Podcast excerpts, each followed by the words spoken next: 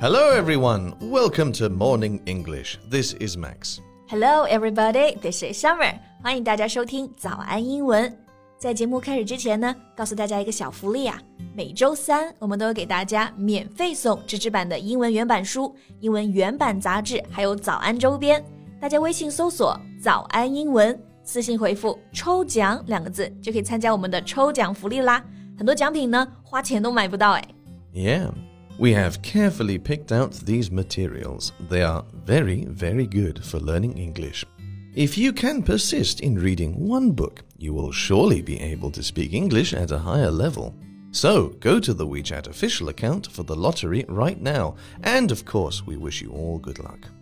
Okay, so Max, do you have a favorite child actor or do you know any famous ones? Uh, you mean who's still a child now? Oh, no, no, no. A former child actor. Oh, well, in that case, Daniel Radcliffe.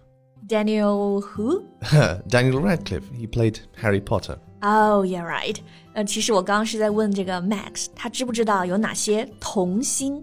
那你看啊，作为一个英国的年轻人，果不其然，他说的第一个就是丹尼尔，就是演 Harry Potter、演哈利波特那个 Daniel Radcliffe。And you know, when you ask me about child actors, First, I thought of a child who's acting on stage now instead of an adult who began their acting career as a child. Yeah, right. 这个中英文好像都有一点点歧义啊。就这个童星嘛，在英文中呢可以直接说 child actor，但是它既可以表示一个现在很有名的小孩儿，也可以表呢一个曾经是童星的成年人。所以在英文中，它为了避免这个歧义呀、啊。 像这种曾经是童星的成年人，就还有一个名词，前面加一个 former former child actor. Oh, and also a good example would be the kid who's in Home Alone. Um, what's his name? Macaulay Culkin. Yeah, oh, I know him. Home Alone 就是小鬼当家，我觉得大家应该都看过啊。这个系列的男主呢，啊、呃，麦考利·卡尔金，他也是很有名的童星。Uh, by the way, can we say child actress? Uh, yeah, child actor and child actress, both are okay. But we say child actor more often. Oh, and also a child star. If the child actor is famous, then he or she is a child star. Got it. 所以 child actor, child star 都可以表示童星啊。那我们刚刚讲了几个国外童星的例子，在国内啊也有很多童星。 我觉得有一个很有名的就是小小兵，还有他的弟弟迷你兵。不知道大家有没有看过他 F 四演的各种各样子的剧集啊？So these two kids are great child actors, but their father is just so irritating. Oh, let me guess. Those two kids made a lot of money and their father just skimmed off the profits. Um, sorry, skim off? Uh, yes, skim off uh, means to take money illegally or dishonestly. 哦，这个 skim 可以表示撇去这个意思。就比如说大家焯肉的时候，把上面这一层浮沫给撇掉，就是 skim。所以这个 skim off 就可以表示捞取。所以就是想说呢，小小兵和他弟弟啊赚了很多钱，但是他爸爸，他爸爸叫做小冰冰啊，就非法获利，把这些钱呢全部都自己用。He skimmed off the profits. Right. He took all the money and just spent it all for himself. 对的。 所以说，小小兵虽然是很出名的童星，但是他的经历啊，还有他爸爸的做法，其实让大家都觉得很气愤。I'll tell you more about that. Okay, let's talk about these famous child actors. 那我们今天的内容呢，都整理成了文字版的笔记，欢迎大家到微信搜索“早安英文”，私信回复“加油”两个字来领取我们的文字版笔记。Okay, Max. So let's talk about this first. How do you think about the money that a child star earned? I mean, should their parents keep it? Oh, yeah, of course. Kids don't know much about money. yeah. But can they spend it all? Oh, no, no, of course they can't. The money doesn't belong to the parents. They should just help their kids manage the money, like open a bank account and save the money, or build a trust fund, something like that. Yeah, I think so. 正常的家长或者童星家长应该都会这么做，对吧？小孩赚了钱嘛，帮他存起来，好好管理。 但是呢，小小兵的爸爸就根本没有为自己的小孩着想。He's not looking out for his kids' best interests. Mm. Some parents are just not trustworthy. And the word interest you just used is an interesting word. Yeah, right. Interest，大家知道可以表示兴趣嘛？但它其实还可以表示对一个人的好处，这个益处。 So he's not looking out for the kid's best interest, means he's not considering what's good for the kids. Instead, he just thinks for himself, being selfish. 对，一点都不为自己小孩着想，不关心他们，然后就可以用到这个词组啊，not looking out for the kids' best interests。还有一个词组，我们可以说 have somebody's interests at heart。So he doesn't have the kids' interests at heart. But actually, I'm not so surprised to hear this kind of story. No? Well, with such a huge sum of money in the bank account and the kid being too small to think for themselves, parents would just take the money for granted. And I've seen several similar cases in Hollywood. Parents of the child star just squandered the fortune. 嗯，虽然是小孩赚的钱，但是爸妈花钱可能就觉得会理所当然。然后你刚刚这个词用的很好啊，squander。squander the fortunes，意思就是挥霍这个钱，挥霍财产。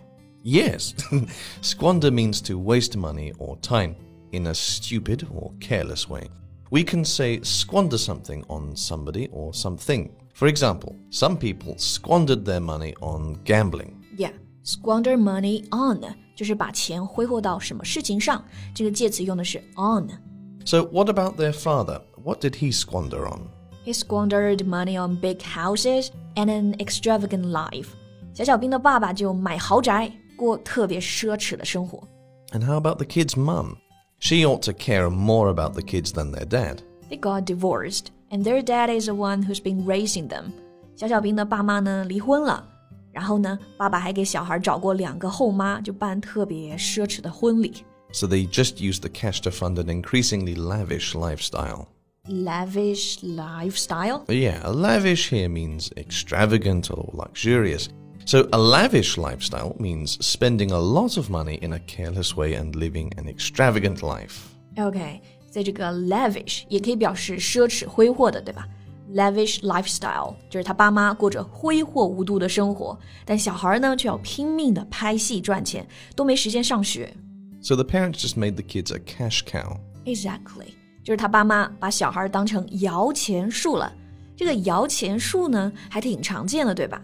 但注意，这里我们不能直接说成 money tree。在英文里呢，我们可以用 cash cow。So we know that a cow is a large animal kept on farms to produce milk or even meat. So a cash cow would be someone or something that brings in a lot of money. 对，这个 cash 是现金，cow 是奶牛，所以 cash cow 就是能下钱的奶牛，所以就是摇钱树了。So is this word countable, like a cash cow, two cash cows? Yeah, it's a countable noun. For example, the man we've been talking about has two kids, so they are both child stars. So he has two cash cows. 而且你知道吗？不止哎，除了小小兵、迷你兵，这个爸爸还和另外一个女人结婚，生了一个叫做萌萌兵，而且也是从小教他来演戏赚钱。He's got himself three cash cows. There's another phrase we can use a money spinner. It means the same. Yeah. Do you know the word spin? Like to make thread from wool or silk by twisting it. 啊，就是纺纱、纺线那个动作，对吧？飞快的旋转纺织， Mm, so a money spinner means a product or business that earns a lot of money. 好像卷钱这个意思，就是把钱呢飞快给赚起来。所以这个 money spinner 也可以表示摇钱树。 So, Summer, you now see that we are now in the hot summer. so, if you have an ice cream store, that would be a money spinner. Yeah, I will be one of the regulars. OK，我还听到过一个摇钱树的表达，money maker。Can we also say that? Uh, sure, it's the same as a money spinner, but money spinner is actually a British word. So, I wouldn't say money maker. OK, got it. Money spinner 是个英式表达，同义词呢可以用 money maker。Anyway, it's sad watching the innocent kids being used as a money spinner. But now there's a law protecting these child actors. It's known as the Coogan Law, which requires that a child actor's employer must ensure at least 15% of his or her earnings are placed in a trust for them and them only. Oh, that's great. 是应该有这样子的法律来保护童星啊。就是说呢，雇佣这些童星来演戏的人，应该要保证至少百分之十五的收入要存到小孩儿的这个财产啊，或者是信托财产里。 以后呢，也只能他们自己来取出。虽然看上来百分之十五还没有特别多，但是起码有法律保护了。Yeah, it's better than having nothing at all. Okay, I think that's all the time we have for today. OK，所以我们今天就聊一聊童星，还有他们的父母。大家认识啊，或者喜欢哪些童星呢？也可以在评论区留言告诉我们。然后最后再提醒一下大家啊，我们今天的所有内容都整理成了文字版的笔记，欢迎大家到微信搜索“早安英文”，私信回复“加油”两个字来领取我们的文字版笔记。So, thank you so much for listening. This is Max. This is Summer. See you next time. Bye.